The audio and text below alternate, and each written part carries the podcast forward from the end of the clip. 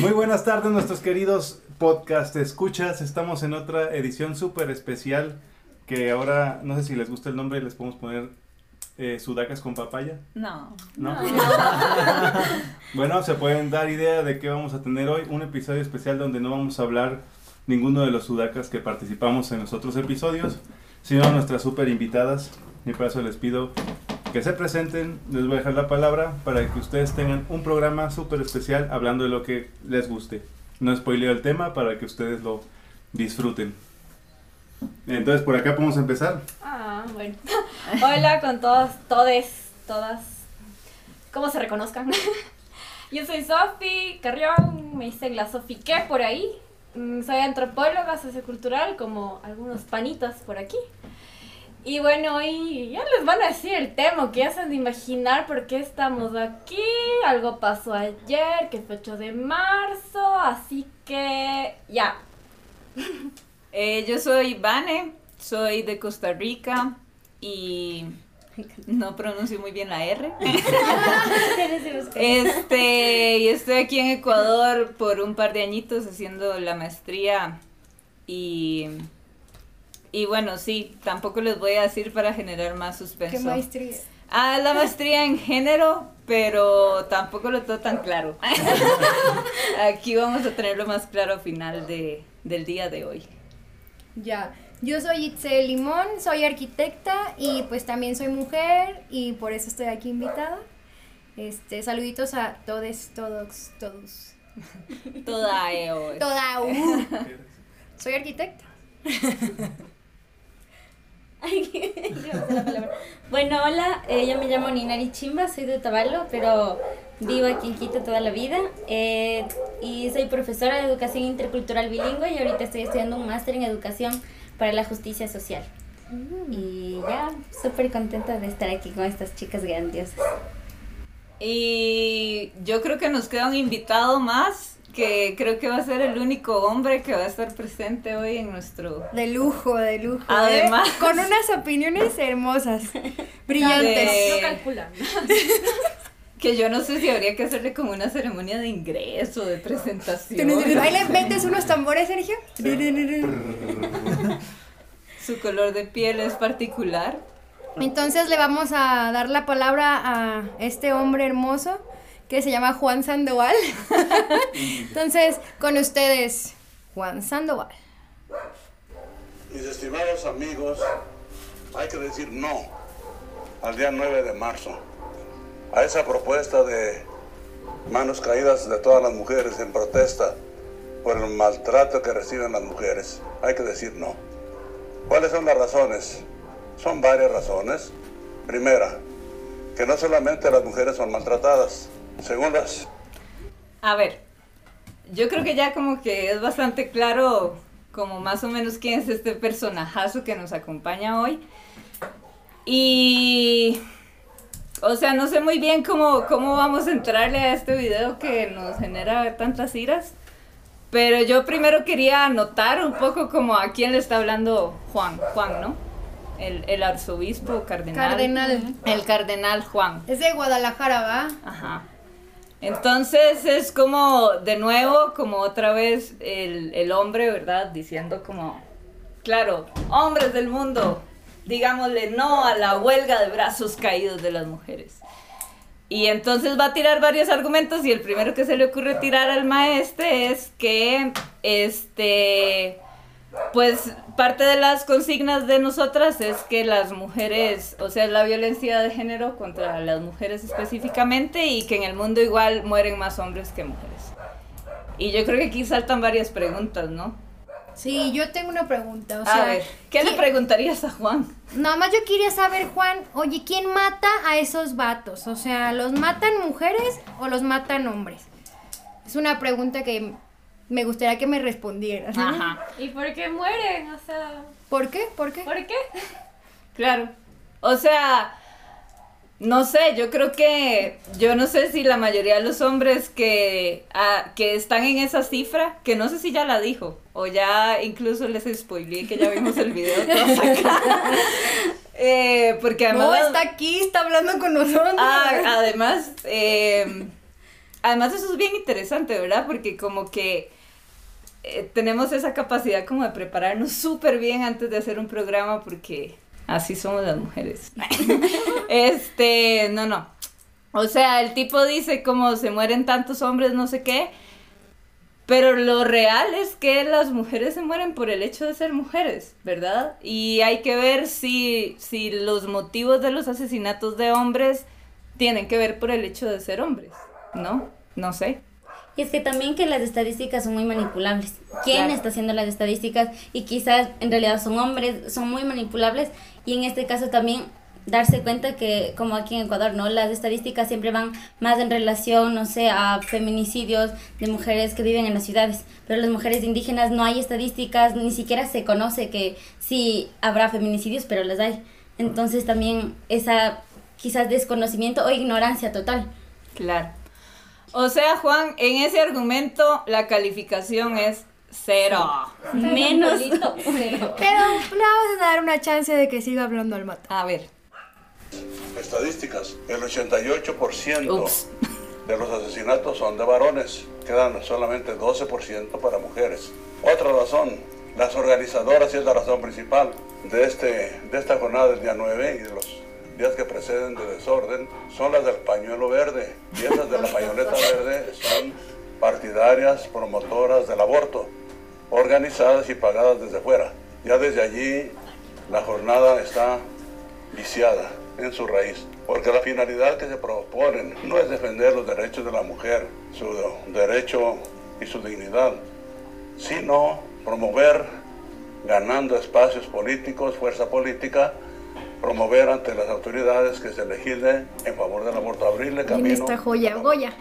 Ahora, yo creo que el aborto es un crimen mucho más grande y más terrible que el de las mujeres maltratadas. Pa, pa, pa, pa. ¿eh? Las mujeres maltratadas. Mucho más. Y es más cruel. Porque se trata de los inocentes en el lugar más sagrado, donde está el nido, el centro de la vida. Allí son privados cruelmente por la misma madre. Oigan la guitarra. como dijo el Papa, la madre contrata a un sicario para que despedace a su hijo en- dentro de su vientre. En lugar de darle vida, le da muerte. Pretenden estas mujeres del paño, de la pañoleta verde ganar espacios para promover el aborto. Por esa razón decimos no al aborto. Otra razón, y de mucho peso, El maestro se corrige, no tan. El pañuelo, no, la pañoleta. Lenguaje inclusivo. Este, o sea, yo ahí le doy un argumento. Le, le vamos a dar un puntito. A ver. Que es que efectivamente las mujeres queremos cambiar la legislación para que se despenalice el aborto en todas sus causales y finalmente sea legal. O sea, mentiras como en la anterior no está diciendo. Completamente. A ver, ¿por qué? Porque yo no creo, la neta, güey, que yo sea un sicario, ¿sabes?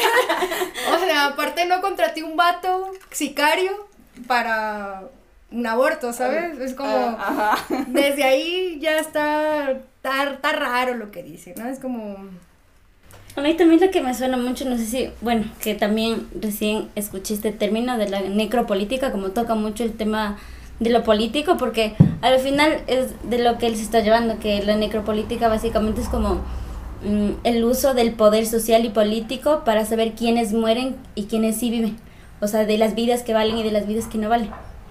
Entonces, en este caso, está haciendo uso también, o sea, de su rol como obispo y de, hablar también de, de lo político, ¿no? O sea, se está metiendo totalmente y al final de qué vidas sí están valiendo, porque se está contradiciendo un montón. Primero de, de que en realidad no es tan grave que, que, que las, o sea, los bebés muertos a las mujeres maltratadas, pero después dicen, no, que es el, el vientre sagrado y que no, o sea, se Sí. está contradiciendo totalmente. o sea, aparte él habla como, es, literal lo pone en match, ¿no? O sea, los feminicidios no se comparan con el aborto, ¿no? O sea, él- para él sí existe una escala de valor en donde no, un pecado, porque es un pecado, ¿verdad?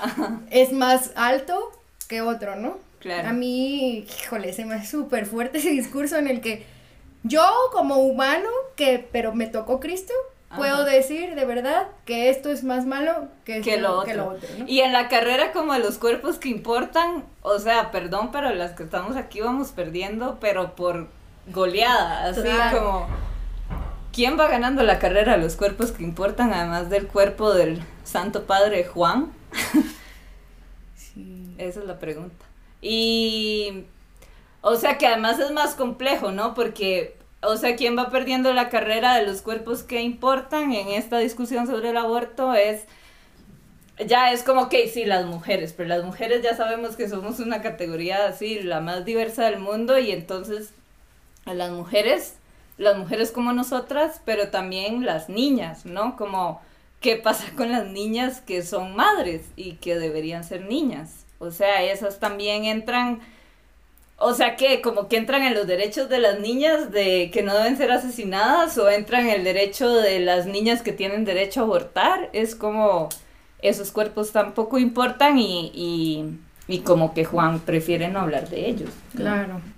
Y también es el tema como que un hombre venga a hablarme sobre mi cuerpo, sobre la las formas que yo puedo tomar de decisiones sobre mi cuerpo, ¿no? También Claro. se me hace súper fuerte. Aparte un hombre que nunca va a tener hijos porque es un padrecito, ¿no? Se supone. se supone. Debería. ¿ver? Porque... Saludos a teoría. Saludos a- que aparte es compa de Maciel, ¿no? Que sabemos que tiene varios hijos por ahí forzados, ¿no? Qué horror. Y quién sabe, si son hijos, Sergio, o solamente intento de hijos que se quedaron en el recto de por ahí de alguien. No, el cura Maciel fue famoso por tener hijos y por violar niños. Y muchos de sus séquitos lo encubrieron, incluyendo a nuestro invitado de hoy. Y por inducirles el aborto, segura. Totalmente. Eso Claro. sería, así Y es que hay sería. abortos que convienen y otros que no, ¿no? Ah, total. Eso es súper fuerte, ¿no? Como eh, estaba viendo ahora mapas como cartografías del aborto y la criminalización del aborto en Ecuador. Y la parte donde se- hay más abortos es en la parte como rural, ¿no? Ujú. en la Amazonía y toda esta onda, ¿no? Y cómo se dan esos abortos, quién hace los abortos, en qué condiciones, todo es como súper fuerte, ¿no? Porque ahí hay una doble moral. Tengo plata, al menos en México, yo- si tengo plata agarro un bus o un avión y me voy a México y hago un aborto, ¿no? Porque tengo ese- esa condición económica. Pero ¿qué pasa si no la tengo? Si estoy en una comunidad donde aparte nunca se me dio información sobre el aborto, porque como es ilegal nunca la voy a obtener.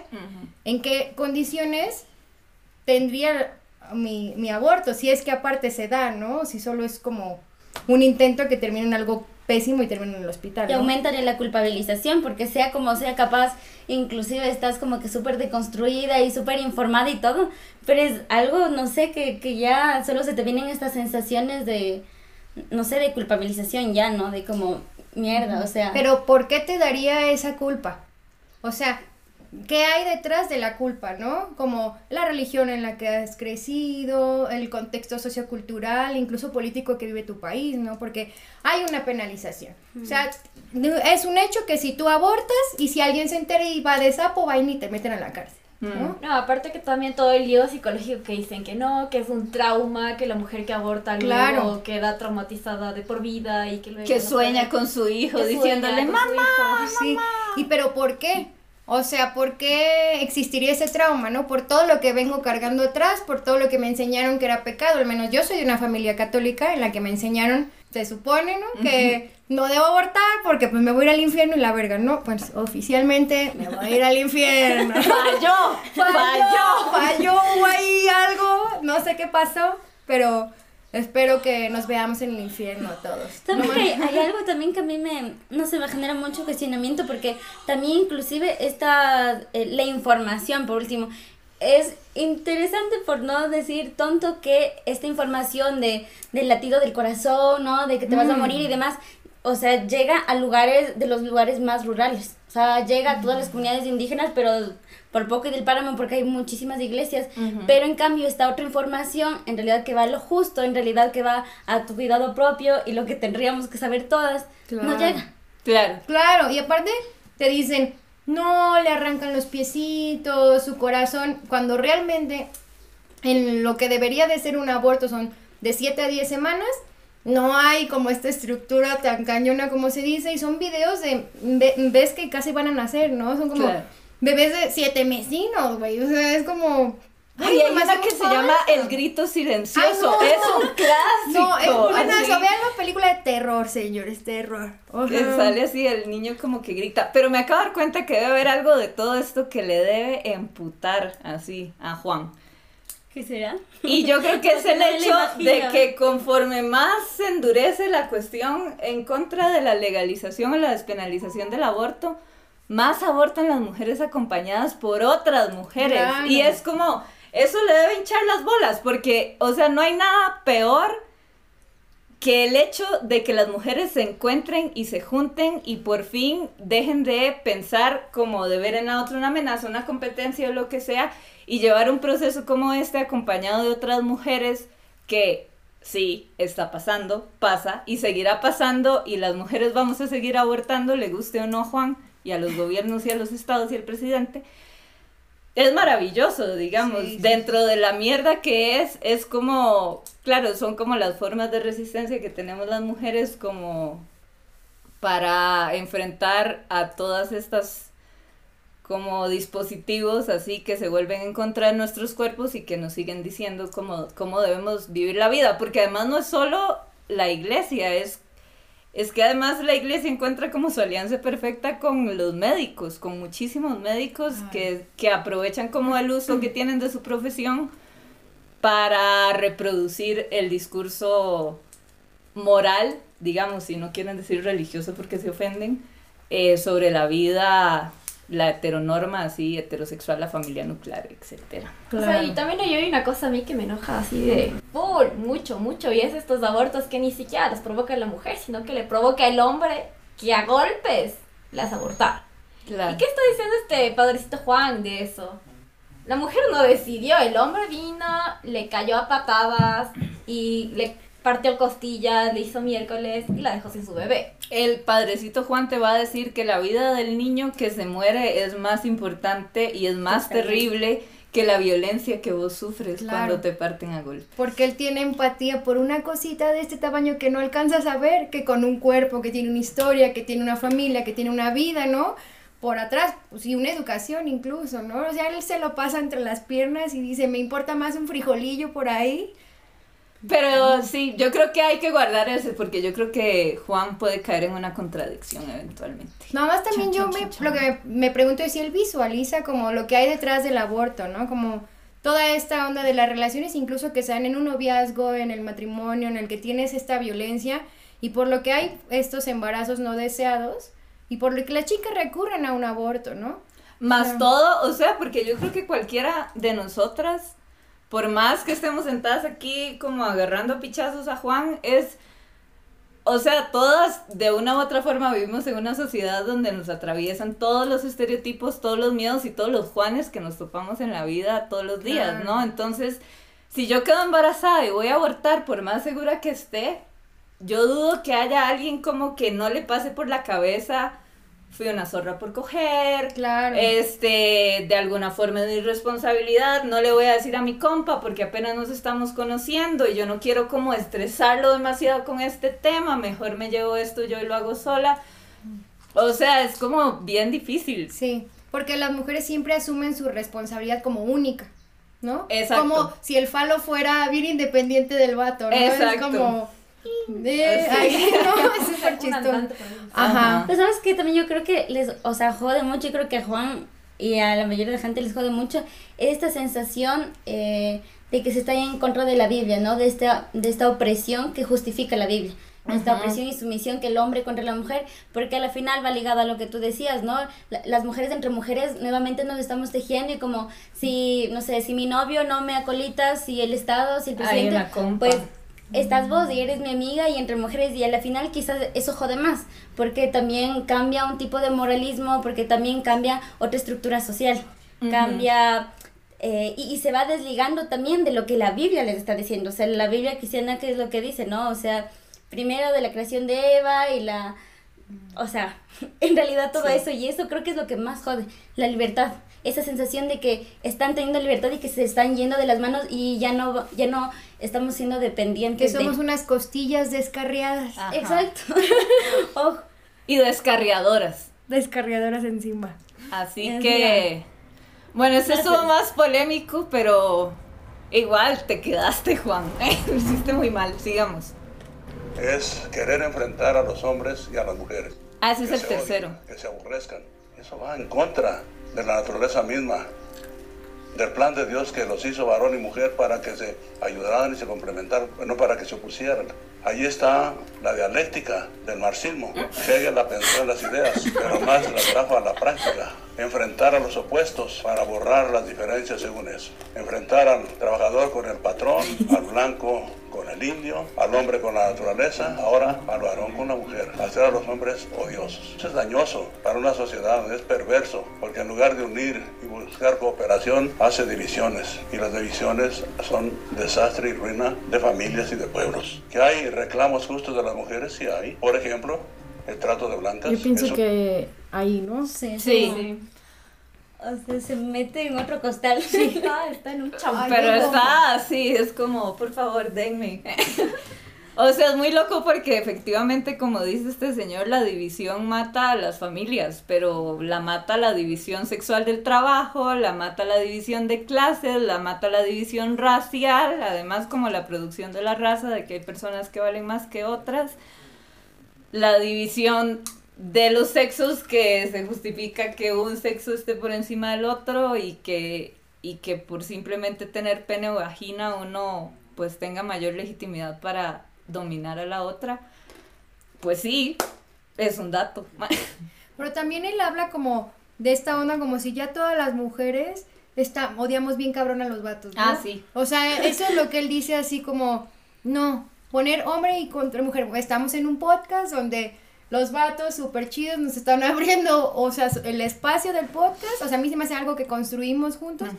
Donde él no ve eso, ¿no? Él como hasta incluso tiene una como de cuchillito filudito de meter eso, ¿no? Como La estas cizaña. morras odian a los vatos y las van a matar, ¿no? y no se rasuran las axilas Sí, como- así Ya no se rasuran, pinches fodos, ¿sabes? Como que siento que por ahí va el discurso, ¿no? Total, y yo creo, así siendo abogado de Juan, que de toda la basura que dice esta, puede ser como un buen argumento. Me explico, porque yo lo que escucho en la calle es como que la principal resistencia de otras mujeres al feminismo viene del momento en que creen que el feminismo se trata de odiar a los Claro. hombres. Entonces, si hay que darle un punto a este tipo, yo se lo doy ahí.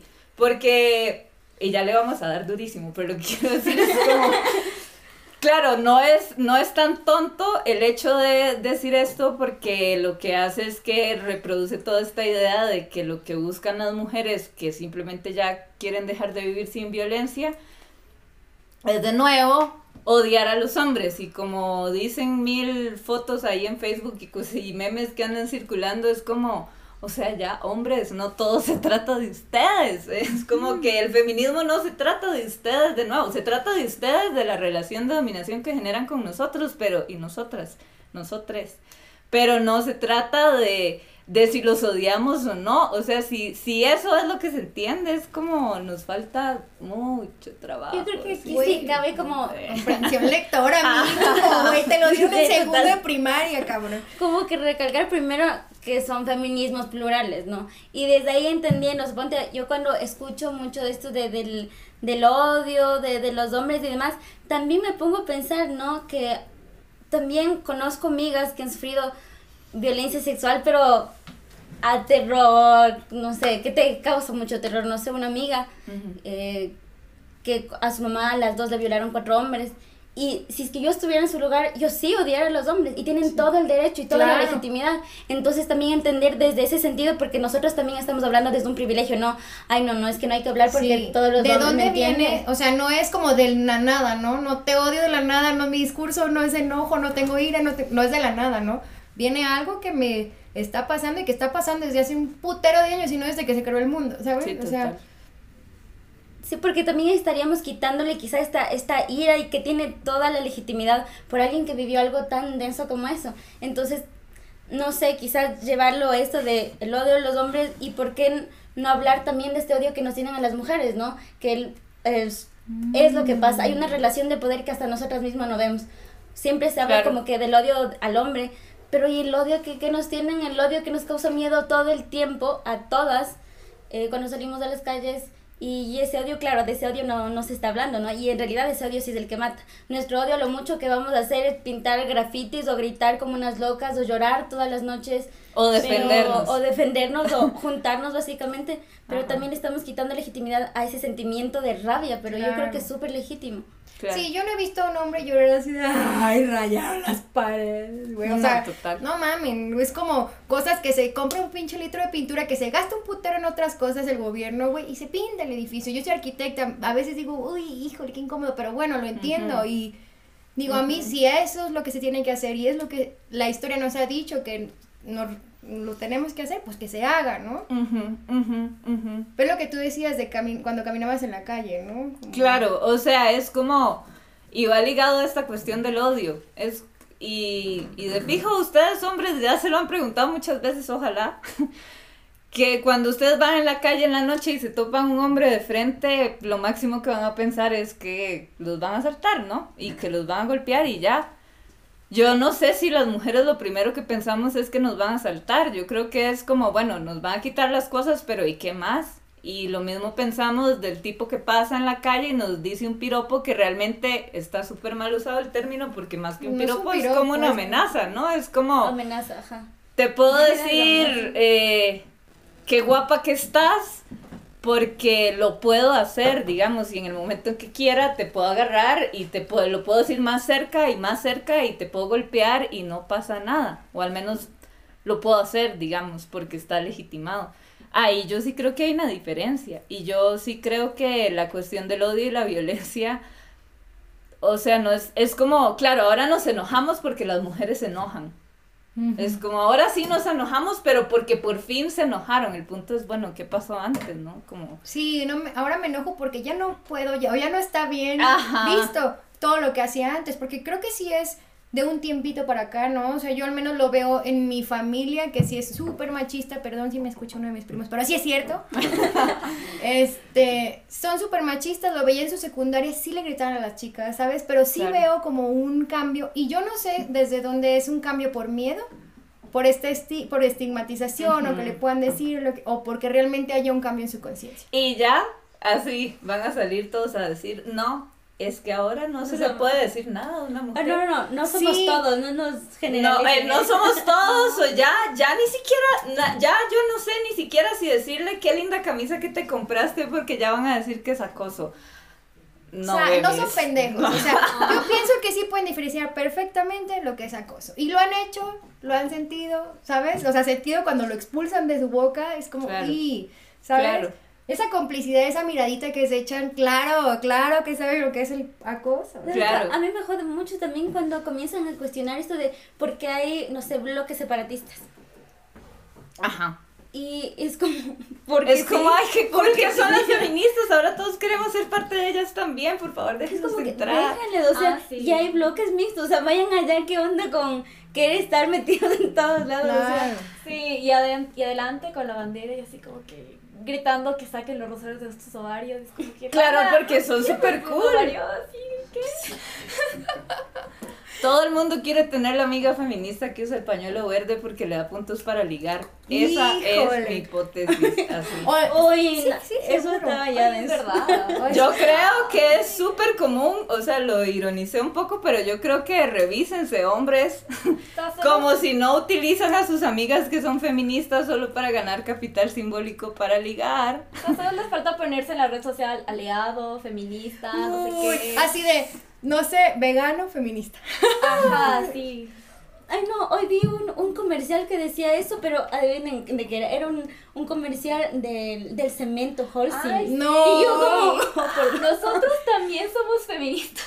No, es cierto. Ajá, los hombres somos feministas y no sé qué, no sé cuánto. Yo como, o sea, sí, no digo no, pero ¿por qué la gana de decirlo? ¿Por qué la gana de, básicamente, Porque es cool y porque Sara está produciendo camisas que dicen I'm Porque feminist y... Es que también eso no significa que, claro, no podamos tener a nuestro compañero, amigo, primo, hermano que esté gritando, pero claro, no tiene por qué grabarse un video y, ¿me entiendes? O sea, Yo creo que tiene que ver con eso, como de no sé qué hacer y de repente veo a estas chicas y, y quiero ser parte porque tengo esa necesidad siempre de estar en los espacios dominando. A ver, Vane, ¿y tú des, o sea, desde tu trinchera qué pensarías? ¿Cómo puede apoyar un hombre a, una, a la causa. O sea, Yo creo... hablado y... Yo creo que el hombre en la causa lo primero que tiene que hacer es aprender a dejar de siempre estar hablando y moviéndose como a- hacia, hacia la vanguardia, hacia adelante y aprender a escuchar y dar un paso atrás. ¿Tú qué crees, Sofía? Yo opino lo mismo, y como de repensarse y deconstruirse y reaprender esas masculinidades que, que como siempre te enseñan que los niños no lloran, que el hombre es fuerte, que no También sé qué. eso, y eso es una responsabilidad emocional súper fuerte, ¿no? Pinches Total. vatos ahí reprimidos, güey, que después en lo- de ancianos no pueden dejar de llorar, ¿no? Es como... Eso qué loco. Sí, sí, yo lo Los viví, lo hombres cuando envejecen, claro, se sensibilizan un montón. Hmm, Envejezcan. ¿Tú ¿Qué consejo le darías a un vato que quisiera...? Yo creo que una autoevaluación, como Uy, sí. de, de sus actitudes, de todo, y esa autoevaluación es, creo que la más evidente y la más importante es el momento de que esté escuchando mujeres, que en el momento que se escucha, ese momento que sea su oportunidad para autoevaluarse como, mierda, yo también he cometido esto, mejor me callo, o, o lo digo, ¿no? También decir como, yo, en realidad yo que yo pensaba esto, ustedes que piensan también, quizás esto de visibilizar su machismo. Porque también es que uno, o me imagino también porque suele pasar y a mi hermano también le pasa, es, sabe esta moral de lo que sí es bueno, ¿no? Este discurso de lo que sí es, es, es bueno y que se van como escudando de sus machismos para no quedar mal porque obvio no, no se va a escuchar, pero creo que lo más importante para mí es que reconozcan esto como que en realidad yo sí, no sé, pensaba esto, ¿no? Y, y ahorita me estoy cuestionando y mejor no digo nada porque Claro. me autoevaluaré. Claro. Claro. o sea, hasta que ya esté bien pinche construido, ahora, bueno, podría escuchar, ¿no? Claro. Pero no como esa doble moral, ¿no? Yo lo que me gustaría también es que se replantearan la forma de tener relaciones, ¿no? O sea, relaciones humanas. Y pues leer un poquito lo que es consentimiento sexual, lo que es el placer, porque incluso hasta en las relaciones es como, yo aprendí a tener un orgasmo bien grande y yo tengo relaciones sexuales desde que tengo 16, Ujú, ¿no? Y era como, los vatos yo mm, cogían conmigo, porque literal, ¿no? Cogían conmigo y ya terminaban y yo así de... ¿Y yo? ¿no? Es como... Pausa. Es como que fuerte y ojalá, o sea, yo no sé cuántos hombres que estén escuchando esto les ha pasado que tengan que decir, una chica cogió conmigo porque yo no podía sentir que había sido parte de coger con esa chica, digamos. De hecho, una vez escuché de un primo que decía, güey, nosotros siempre me cogí esa vieja, y hasta se me hizo chistoso. le hace, Y no debería de ser, me cogí esa vieja, porque realmente te cogen, porque nosotros somos los que terminamos. Para decir, me cogí una vieja, es que tuve un pinche orgasmo acá, maestra. Y dije, ah, mira, Ah, sí es cierto. Y se me hizo chido que lo dijera con los primillos, porque sí está esa onda de, ay, uga, uga, me cogí a esa vieja. Y yo, morro, no te cogiste esa vieja, esa vieja hizo su chamba sola, güey. Y terminaste porque esa vieja se mueve bien rico, ¿no? Sí. Punto. Porque los orgasmos, señores y señoras, son de quien los y las trabajan. Total. Este, ay, yo no sé si vale la pena seguir oyendo a Juan, qué pereza. No. No, no, yo A ver, vamos a ver no, cuántos, no. cuántos minutos le sobran al don. Híjole, apenas vamos en 2.47 y tiene 7.6. No, ya, matémoslo. ¿Lo matamos? Aprovechemos que tenemos autonomía sobre el uso de la palabra de los hombres en este programa y no los dejemos hablar más. eh. Vamos como en 30 minutos, Sí. ¿sí? Como ven. Eh, o sea, yo quería decir que también es bien loco como que han visto cómo tenemos tan normalizado como el hecho de que los hombres son unos idiotas en la mayoría de los casos, que cuando hacen algo medianamente bien, uno quiere hacer una fiesta, así. ¿Han visto? Es como cuando te preguntan, ¿cómo estás hoy? Es como que uno dice, ay, nuevas masculinidades, por fin, así, aliade, por favor. Y se aferra, es como, es bien denso, digamos, que tengamos que llegar al punto de que haya que celebrarles algo que nosotros además somos expertas haciendo, ¿no? Que es como cuidar del otro. Y eso es algo que yo añadiría a mi petición. Como que creo que un consejo es como que tienen que ejercitar muchísimo la capacidad de cuidar a las personas que tienen a su alrededor. Quizás tiene que ver con esto de las relaciones, como salir de esa esfera de narcisismo, de cuidarse ellos mismos y empezar a cuidar a los otros y las otras, que además nosotros somos buenísimas haciéndolo ya porque hay tanta presión con respecto a eso que si uno no lo hace, pues el sacerdote Juan lo, ex- expulsa de la iglesia. Y también el mansplaining, ¿no? Es como Además. que un vato nos lo esté diciendo, ay, güey, qué incómodo, ¿no? Es como... O también cuando un vato habla de, de lo que confía, de lo que cree del feminismo, ¿no? Como todos estos tabús que tiene. Hoy un tío, que espero que me esté escuchando, mandó su, mi humilde opinión de la marcha, ¿no? Y yo dije, ¿cómo, güey? Se va a aventar una humilde opinión de la marcha cuando sabe que tiene sobrinas aquí que piensan bien distinto a él, ¿no? Por respeto, güey, si quieres, o por no por generar conflicto, también por deconstruirse, no lo hagas, güey, omítelo. Tenlo para ti, va- velo pensando, velo formulando, pero no lo hagas, güey. O sea, Claro. es incómodo, te dan ganas hasta de decir, ya no quiero que es- hablarte, güey. O sea, ya no quiero que seas mi tío, güey, ¿no? Es como... O sea, él dijo literal como que las mujeres eran el pilar de la familia, ¿no? Desde ahí dijo, padrísimo que las mujeres salgan a marchar, porque ahora se nota que estas pilares de la familia. Y dije, güey, primero, ¿por qué asumes, güey, que yo soy una mujer que quiero ser un pilar de familia y que aparte quiero tener hijos, ¿no? Ajá. O sea, desde ahí su discurso ya estaba jodido. cuida a los otros, cuida a los otros. Sí, y dijo mandato. como esta onda de vamos, que marchen, güey, por la vida de los, de las, de los fetos, ¿no? Que, vi- que marchen por la violencia que se da a hombres y mujeres, no solamente a mujeres. Yo, güey, no has leído nada, no has entendido nada, güey, o sea, no. Ay, sí, el, el- la, la estrategia como de volverse víctimas es como, ay, es de las peores que pueden usar, por favor no las usen. Y yo creo que ninguna de las que estamos aquí estamos como asumiendo que lo tenemos todo claro. No, yo creo que para que nada. no. O sea, es como que la mierda la comemos igual todos los días porque pues estamos súper entrenadas en eso, en como comer mierda todos los días y procesarla rápido. Pero quizás es momento como de que los hombres de repente se acerquen un poco.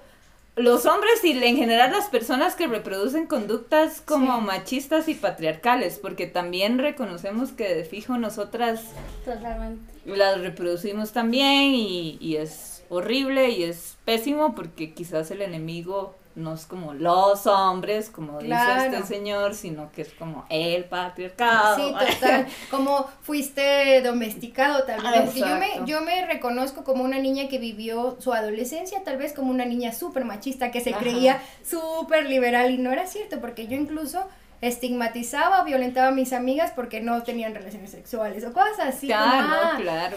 Y ahora que lo veo digo, no mames, güey, ¿sabes? Es como, era súper violenta, eh, reproducía exactamente lo mismo, güey, era... Con las amigas, yo creo que todas hemos sido Sí, como pichas con las amigas. Sí, decir, es que deconstruimos. esta man es una perra, que esta no sé qué, Ah, como que no sí. entiendo. Y, y hasta La ahora es que, no sé, a pesar de que podamos estar, no sé, más informadas y todo, o sea, es un trabajo de deconstrucción para nosotras y duele porque sabes que, que, que no está bien, ¿cachai? Y duele saber que también estás inmersa en el sistema patriarcal porque Total. sales con huevadas que dices como, ay, Ay, sí, que la vomitas y dices, oh mames, ¿cómo me trago esta vomitada que acabo de sacar de mi cuerpo, no? Sí.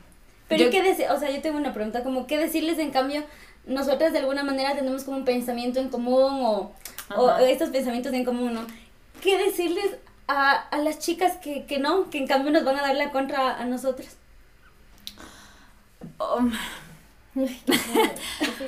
O sea, yo naturalmente como que con las mujeres voy a ser más empática, pero pero esto a veces duele tanto que a veces yo digo como ya ya yo no quiero como andar tratando de educar o convencer a alguien porque eso es trabajo no remunerado. Aparte, la información está, o sea, yo Ajá. pienso que sí es como bien de cada quien de su curulo que haga su propia información y vea lo que le, le conviene o no, ¿no? Yo lo que sí de repente con mis amigas comento es como escucho en conversaciones y así, ah, no es bien puta.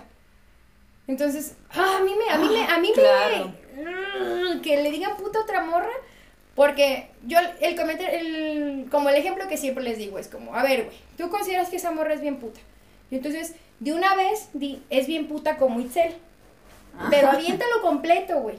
Dicen, ¿por qué? Le digo, porque exactamente lo que esa morra ha hecho, yo lo he hecho en algún momento de mi vida. Claro. Y tú lo has hecho, y tú lo has hecho, y tú lo has hecho, y tú lo has hecho, y cómo te has sentido cuando lo han hecho. Digo, porque a mí, en algún momento de mi adolescencia, me destruyeron la vida. güey. O sea, me destruyeron la vida tanto que hasta repliqué conductas que me hacían daño a mí, porque yo ya me asumía como puta, entonces ya soy bien puta, entonces no hay pedo. Voy a hacerlo con todo. Sí, con todo, pero toda la gente veía como, ah, es bien empoderada y es bien puta, pero no es cierto, porque atrás de eso estaba la que decía, güey, no soy tan feliz. O sea, con No, esta es una mierda. Ahora, adulta, sí puedo decir, soy bien puta y soy bien feliz, pero con lo que yo he construido de mí, ¿no? Y las terapias que he llevado y todo, pero que le digan a una morra que de por sí tú puedes ver su vida, que pues por algo tiene las conductas que tiene, y nadie es para juzgar a nadie, ¿no? Eso es a mí lo que sí, como señalar a una mujer por algo, es lo que yo sí a mis amigas sí se lo apunto, ¿no? Claro. Así puntualito, no tampoco es como, ay, te voy a dejar de hablar por esto,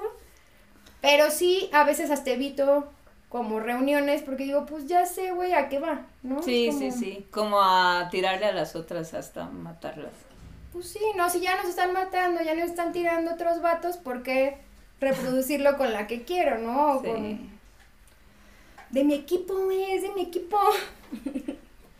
Ustedes. Sí. La sororidad, la ñañaridad. La ñañaridad. Y también esta cuestión del amor romántico, de Ah. cómo construimos este amor romántico y que si me engañó y que si no sé qué y, y que es una sola pareja toda la vida y que por poco somos como los pingüinos. Ay, los pingüinos. Eso merita sí. mucho de construcción. Claro, pero es que es súper tentador. Es que, claro, es súper tentador, ¿no? Como. Y al final es tan antinatural también que es como tentador al inicio y ya cuando uno entra es como, no, ¿qué es esto? Quiero salir corriendo. Es, es, es el amor romántico con todo lo que eso implica porque es, es toda la violencia normalizada, ¿sí? Como la violencia que te digan cómo tenés que vestir por amor, cómo tenés que mover por amor, con quién tenés que salir por amor y todo es por amor, pero al final es como amor hacia quién, ¿no? Porque ah, con la que menos es amor es hacia una, ¿no?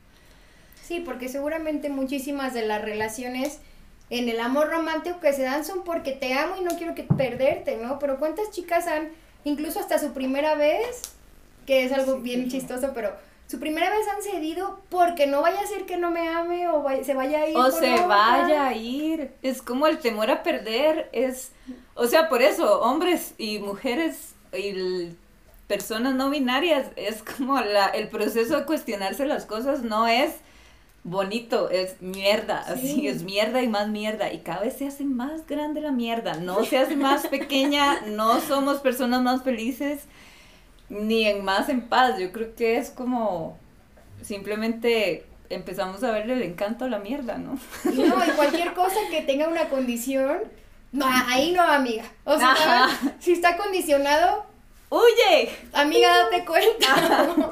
Que ese vato vale verga. La canción. y como dice la canción, ese va a ver. Ajá. Eh, No, y también todo esto que surge de los celos. Que también sale de ahí que uno le diga a la, a la chica así, tú eres una puta porque estuviste con este man y ese man me gustaba. Entonces por eso eres la puta y por eso no sé qué. Y, y sí, ¿no? la propiedad. Y sí esto de creernos propios, nos, apropiar nosotros también de los hombres y los hombres de nosotras. Que eso es algo que pasa y no podemos decir que, que no estemos deconstruidas en eso. O sea, mucha y eso cuesta un montón. como No, pues si mierda. prendemos la tele y lo único que vemos son mercancías, así es como, como no ver a las personas como Barbies o Claro. como carritos. Más que condiciones, creo que se debe buscar consenso. Porque Ajá. quieras o no, siendo realista, cuando estás en una relación, sí que hay cosas que no te gustan y, y no es poner condiciones, lo que hay que hacer es consensos. Y hay que tener también este término en la mesa, ¿no? Porque Claro. ser como, no, o sea, ja, amiga, date cuenta, si te pone una condición, lárgate de ahí. Y puede que en realidad sí puedan construir algo, pero Claro. el punto es como, ok, condiciones no, consensos. Y Y pedir. sean mutuos, ¿no? Yo creo que a, a veces uno como que, bueno, una cuando se mete como a esta cosa de verse la mierda, como que uno dice, no, el poliamor, que eso es un temazo. Uy, temazo de podcast. Pero, o sea, esta cosa como de, ahora como soy deconstruida, entonces ya dejo ver a las personas con propiedad y la libertad y tal. Y es mierda, porque no funciona así. Yo creo que lo más revolucionario así es como la capacidad de que una mujer tenga o una persona que esté en una posición de sumisión o lo que sea histórica pueda tener la capacidad de pedir así y decir, pues no, yo no quiero tener una relación poliamorosa. O sea, el simple hecho de que eso suceda después de dos mil y resto de años de dominación es para mí es como la revolución, así, o sea, realmente los resultados dan igual si terminan en un swinger o lo que sea, es, es, es la capacidad, yo creo que de decir, si estos no son los términos, yo soy capaz de irme y la vida no se acaba ahí. Y no, la vida se acaba cuando te vas y no estás de acuerdo conmigo. Es. Claro, porque terminas siendo una chica no tan deconstruida si es que no validas el poliamor. Ah, claro. Y es que ahí te juzgan, ¿no? Y te juzgan le como atinaste, que no- atinaste. no es tanto, o eso, sea, más bien como de, de hacerte una introspección y decir, ¿qué cosas me laten o no me laten, güey? ¿Y a ti qué te late, qué no te late? Lo platicamos. ¿Estás de acuerdo?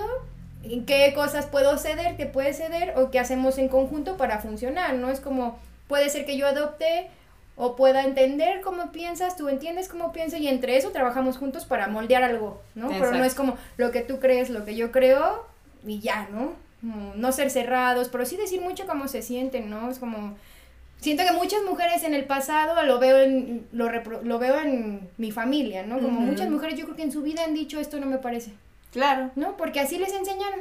A mi abuela le educaron para ser esposa y mamá, ¿no? Entonces, cuestionarle al hombre no era algo que estuviera como en la mesa, ¿no? Porque esa es su educación. Y ahora Claro. nosotros tenemos como toda esta libertad de tener estos diálogos súper ricos y enriquecedores que hacen que quieras más a la persona, incluso. Claro, pero yo ahí como que, como, o sea, yo me veo muchísimas veces en esa posición y yo creo que es como, no es tan fácil, o sea, no es fácil porque cuando uno siente como demasiada esa, o sea, lo digo porque es normal sentir que no es fácil, yo creo también Sí. porque decir cosas difíciles duele, ¿no? Como Sí. además cuando uno siente que eso que puede decir puede generar como que algo termine lo que sea, eh, yo creo que, puta, es un proceso bien difícil. También puede ser cultural, no sé. Pero, ah, o sea, yo creo que todos tenemos alguna experiencia en donde en alguna relación hemos como alargado o aletardado como un momento de decir algo que uno quiere pero que teme decir por miedo a perder. Así. Sí, como amor romántico. Es jodido. Pero bueno, sí, de fijo hay muchísima diferencia entre nosotras, nuestras mamás, nuestros abuelos. O sea, yo creo que- hermoso, ¿no? Sí. Aprender a creer bonito nada más. Y estaba ligado también a, a este creer bonito, también a tus amigas y hasta darle esta importancia de o, o a eh, esto otro que está ligado a la familia, o no sé, la tierra, desde las luchas sociales, este querer bonito que, que quizás suena muy romántico, pero también hay esa, esa como contraposición, ¿no? Que cuando se habla del no al amor romántico, también se le quita ese... Y, y ahí hay una lucha como que no, porque no al amor Porque romántico? a mí me gusta, claro, ¿no? si me gusta, no sé, tratarte bonito y decirte cosas dulces, y entonces es como, como ampliar eso, porque Claro. está muy claro lo del amor romántico, pero Claro. y este otro que también nos hace como una barrera súper fría de, ok, yo no quiero Tal esto del amor romántico, las pero... nocividades, se podría decir, del amor romántico, ¿no? Porque hay Ajá. cosas rescatables, o sea, Sí. lo vean mis papás, que seguro es un amor romántico, que tienen otras cosas súper rescatables que a mí me gustaría adoptar si algún día decido o no decido eso, ¿no? Pero me gustaría hacerlo incluso hasta con mis vínculos, ¿no? O sea, me gustaría tratarte bien, que podamos acariciarnos, pero que siempre desde nuestro... de sostener. Sí. Qué lindo, ¿verdad? Es cierto. Como la capacidad está de sostener y no simplemente como de que todo se difumina en el aire y es como, ah, ya no me gusta, chao, ya no me gusta, Sí. chao. Y poder sostener algo con alguien es, yo creo que algo que los papás te enseñan a veces. A veces. Bueno, yo he visto como que esto, no sé, tengo unas amigas que son como las fanáticas de Tinder.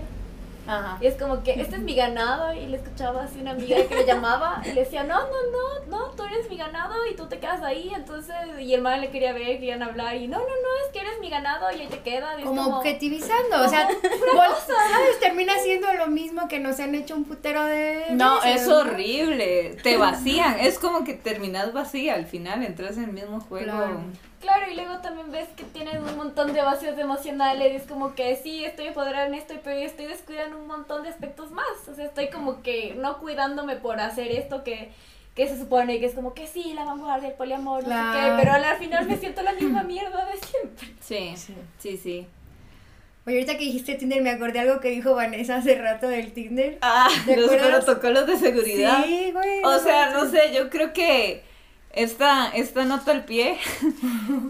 A mí lo que me dejó esa experiencia fue como, además de darme cuenta que una mujer en estas aplicaciones se mueve distinto a un hombre por las precauciones que tiene que tener, me llevó ahora que decíamos eso como de cómo uno se deja entrar en esa dinámica súper envolvente de ser objetivada y tal, que el salto, o sea, como que me hizo dejar de juzgar la prostitución tanto, porque realmente uno dice, es así, es esto, así es esto, las aplicaciones es simplemente ser un cuerpo X ahí que va entrando como en un flujo y así de fácil es, y entonces ya deja de ser este monstruo, ¿verdad? Del trabajo sexual que tanto castigamos moralmente. Pero a lo que iba es que, o sea, yo no sé si los hombres tienen las precauciones que una tiene cuando conoce a alguien por estas aplicaciones, porque por ejemplo, cuando yo creo que cualquiera de nosotros vamos a salir con un chico, tenemos necesariamente que activar un protocolo de seguridad. Entonces le avisamos a nuestras amigas a ver dónde vamos a estar, activamos la ubicación en tiempo real. Yo le digo a una amiga, llámame en una hora para saber que estoy bien.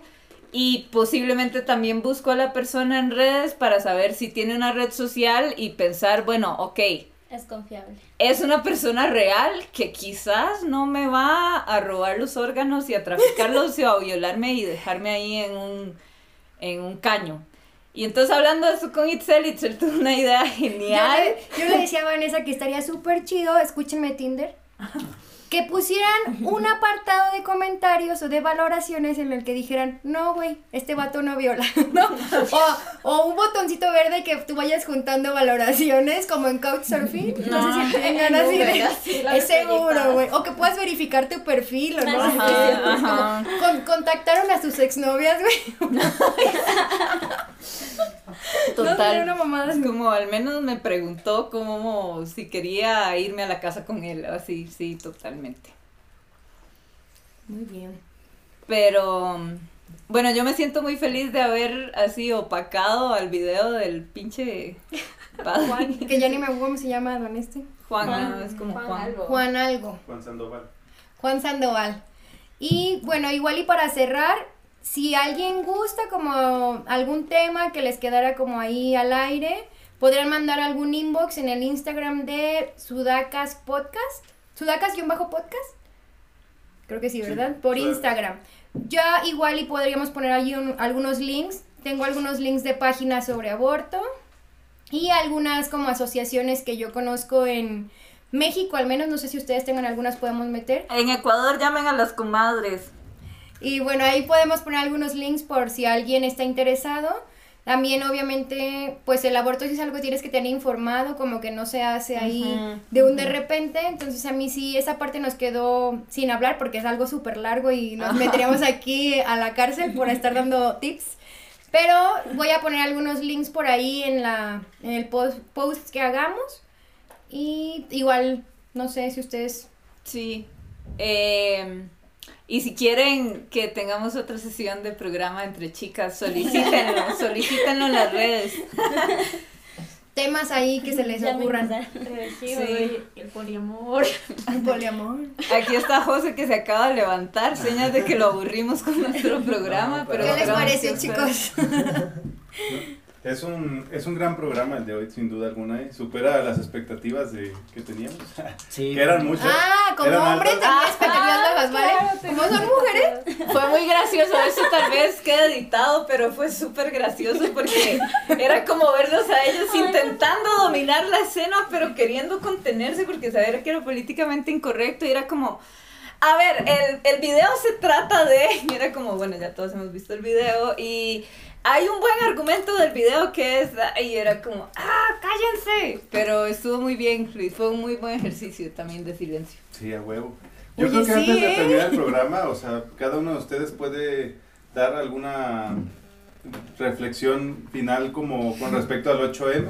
Ya sé que todo el programa ha sido en torno a esto, pero quizá un mensajito así. Nuevamente Sergio 8M. intentando focalizar la Dirigir. discusión. Ya cada Yo uno. pensaba que no era del 8. No, bueno, en general, ¿no? De las- no es de lo, desde lo No. que creo que puede interesar. Era más bien como de este argumento que dio Don Juan, ¿no? Claro, que Hablando con Don Juan. hablando con Don Juan se va a llamar el podcast de ¡Eh! Me gustó darle un nombre. Sí. que además Don Juan, literal. que Que el personaje de Don Juan es... ah, desde, Sí. Tú habías visto, ¿no? Que desde el 2017 Así, ya- desde el 2017 nos mandó a decir, así la iglesia le manda a decir, porque además hay una parte del video que dice, ¿no? Mujeres, esto es con ustedes, este mensaje va para ustedes. Nos mandó a decir que si nos mataban, escúchelo bien, mujeres, esto es con ustedes. Si nos matan es porque nos subimos en el carro con cualquiera, de Tinder, del vecino, lo que sea. Entonces eso es como... Ah, no porque tengan conductas violentas. No, no, no, porque vos te subís al carro con cualquiera y te vestís súper provocadora, que ese ya es como más mainstream, pero este el carro era como bien específico, Claro, claro, así. Ustedes. Juan Style. Y a mí sí me gustaría nada más recalcar que algo del video que a mí me llama mucho la atención porque el, el pensamiento cristiano domina nuestro, nuestro mundo, pues, en, en el mundo Nuestro por lo menos urbano y nuestro podcast. De hecho lo hemos visto en el episodio de, de, de Descola, de las ontologías naturalistas, todo, o sea, cómo todo va hilado con un pensamiento occidental que separa muchas cosas y este man se, se atreve a decir que la iglesia católica es la única iglesia que da dignidad a las mujeres. Estamos reviviendo a Don Juan, hace rato lo habíamos matado. Ya sé que está muerto, por eso yo quiero decir algo que él dijo que me parece terrible, porque él hace creer a los mismos religiosos que ellos tienen la espada de la justicia en sus manos y que entonces el cristianismo se tiene que expandir porque es la única forma de que la mujer tenga dignidad. Ah, sí. Y a mí eso me parece que, don Juan, esta vez te equivocas, terriblemente. Ah, esta Es que eso no lo ¿verdad? No llegamos porque lo mataron antes. Sí, no, es que ya no era Y digno, por favor, ¿sabes? acepta que después de haberlo matado y haber hecho una obra brillante, así sacaste hacia el muerto. Solo fue su cadáver y ese pedacito. Escribió el epitafio. No, porque me parece que es terrible, o sea, que él use del cristianismo para también, como dijiste hace rato, él se mete en la política diciendo, las mujeres están haciendo política, sí, tú también, güey. Mm. Y, es ah, y, y era un estado laico, que es México. Entonces, como este vato ya Ah. ni... Y es ni- que al final es como no reconocer historia, o sea, ni siquiera creo que leyó la Biblia, ¿cachas? Porque, eh, o sea, no sé, teólogas feministas, ¿cachas? Que no sé, algo que siempre me pelean es que hasta ya me sé Génesis 1, 18, 25. Y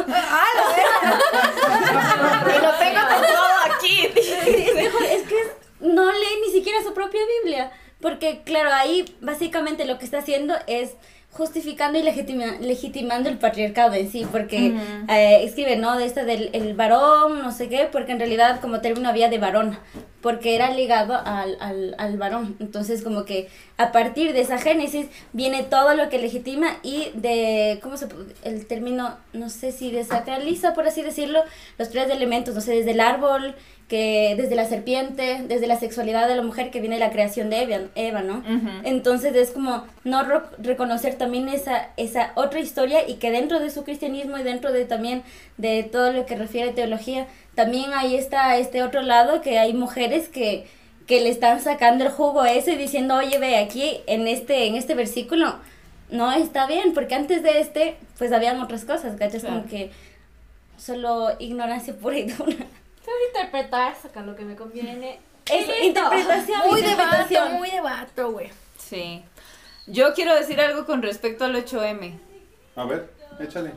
Hombres, Osquitar, te mando un abrazo. Ay, saludos a Osquita, saludos a Osquita, la que está haciendo trabajo de campo en el Puyo. Y Hombres. también, amiga, amiga, que no está haciendo Y a nada. Gastón, y a Gastón. Gastón, el 8M ante todo duele. Entonces es mejor ahorrarse las felicitaciones y las Ah, rosas sí. y las caritas bonitas y los violines.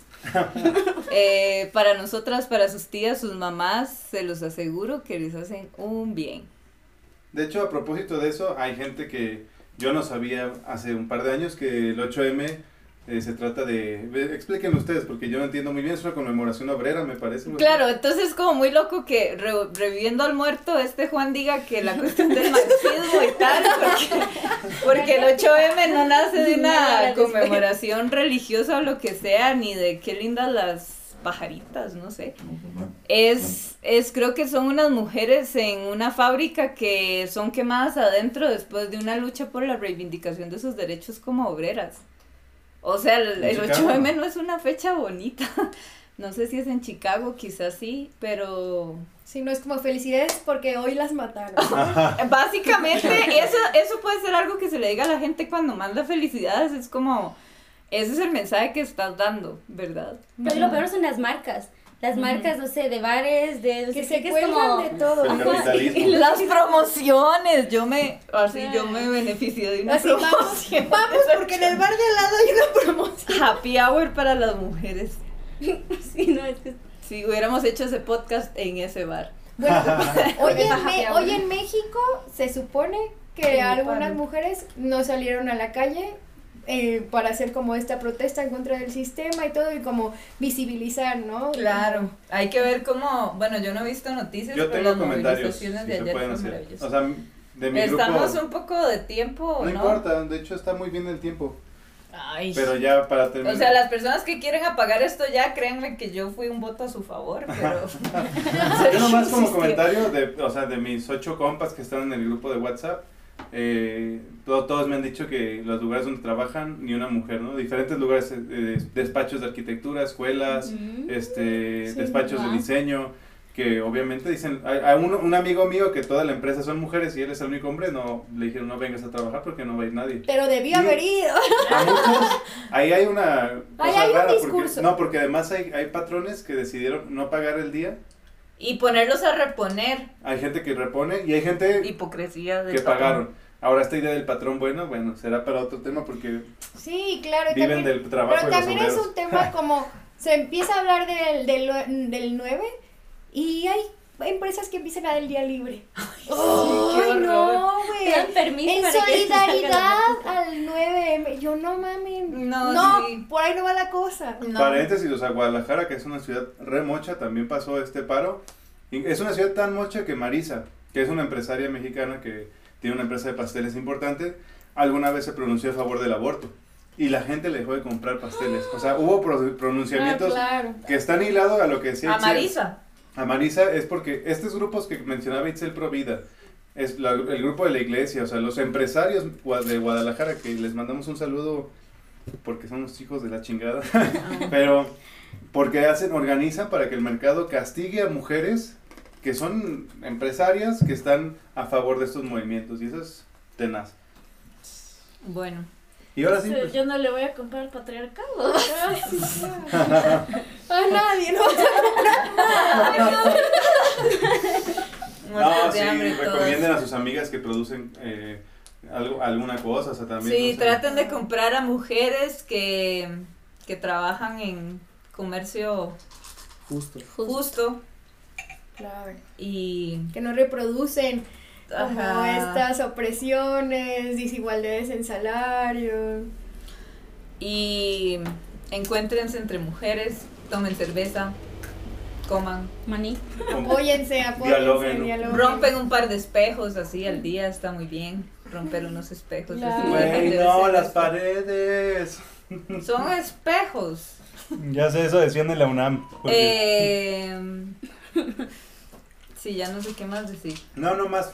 Saludos. Gracias. A mí me encantó conocer las chicas porque no las conocía bien, como que más bien hemos estado en algunos espacios, pero nunca como esta onda de cotorrear chido. Lo podríamos hacer hasta fuera del aire, estaría bonito. Sí. Y a los escuchas, lindos por escucharnos hasta este momento, espero una estrellita al que nos escuchó hasta acá.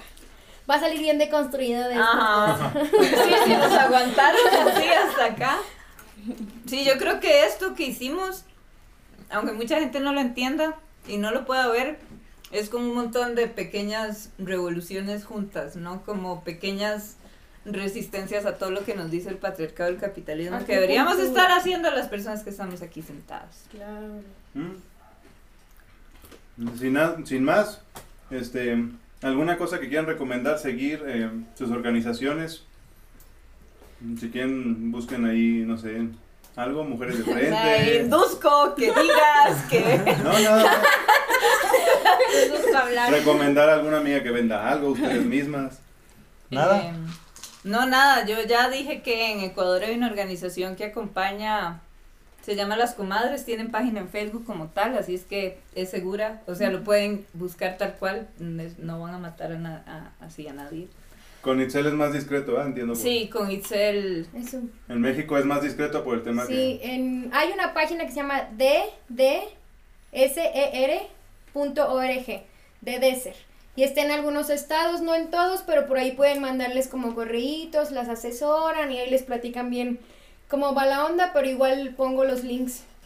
Sí, y eso. Y esta que se llama Decídase Nunca. Ah, es que hay unas páginas pro vida por ahí que también voy a poner en el post porque te dicen que te ayudan con el aborto por ahí, pero terminan siendo pro vida y te quieren convencer en tener al hijo y que eres pues literalmente una correa, una costilla descarriada y estás pecando, ¿no? Entonces por ahí también les pongo las páginas porque también están en Ecuador.